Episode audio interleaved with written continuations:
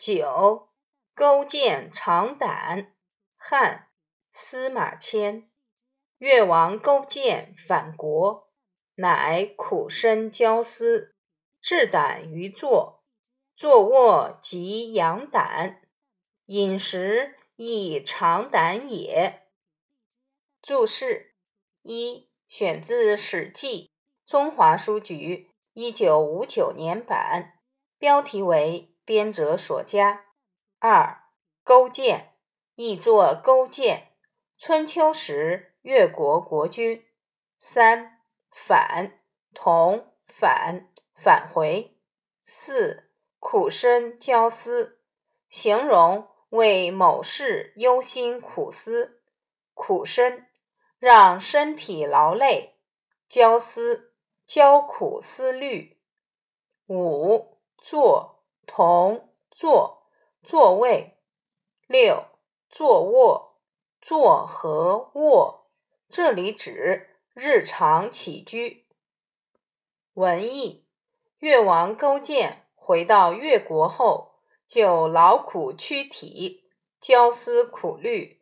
他在座位上面挂了一只苦胆，无论是坐下来休息，还是躺着睡觉。抬头就能看见那只苦胆，吃饭喝水时也先尝尝那胆的苦味，用苦难磨砺自己，激发自己的斗志，就有战无不胜的强大动力。你知道吗？自强新政，一八六一年，咸丰皇帝病逝。同治皇帝登基，面临着太平天国和英法联军的双重威胁，清政府采取了一系列自强措施，史称“自强运动”，又称“自强新政”。自强新政的主要内容是聘用外国军官，购买枪炮，训练军队。为制造枪炮而创办军事工业，重要的有江南制造局、福州船政局等，还筹建了南洋、北洋海军，并派留学生出国学习海军方面的知识和造船技术，又相继创办了工矿和运输业。一八九四年。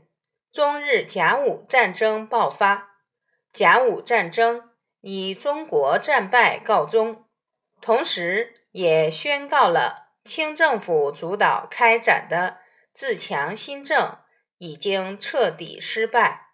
但是，自强新政促进了军事、政治、经济、文化、教育等方面的现代化，为清政府。培养了大量的人才，推动了中国的进步。